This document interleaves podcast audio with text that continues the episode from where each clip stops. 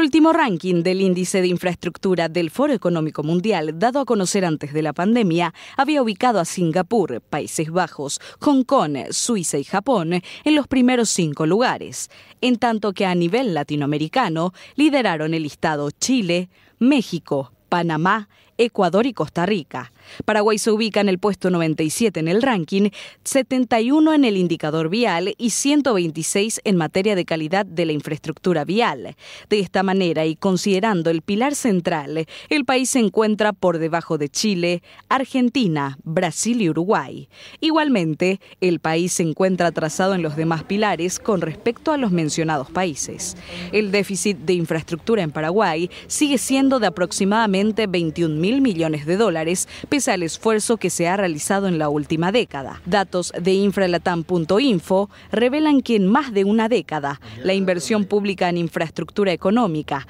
ya sea agua, energía, telecomunicaciones y transporte, en promedio ha sido de 1,5% de su Producto Interno Bruto, en tanto que informaciones proveídas por el Ministerio de Hacienda dan cuenta que entre el 2011 y 2020 el promedio de inversión de la Administración Central ha sido de 2,25% del PIB, siendo el primer año de la pandemia, el 2020, el de una inversión récord de 3,6% del Producto Interno Bruto. La inversión en proyectos de infraestructura ha dado un salto significativo, pasando de 354,1 millones de dólares en el año 2011 a 1.257,4 millones de dólares al cierre de 2020. En el 2019, año recesivo, la política contracíclica se vio reflejada contra la fuerte apuesta por 1.003,7 millones de dólares, tras niveles de inversión en torno a 600 millones de dólares. Existen otras miles de obras que aún pueden ser llevadas adelante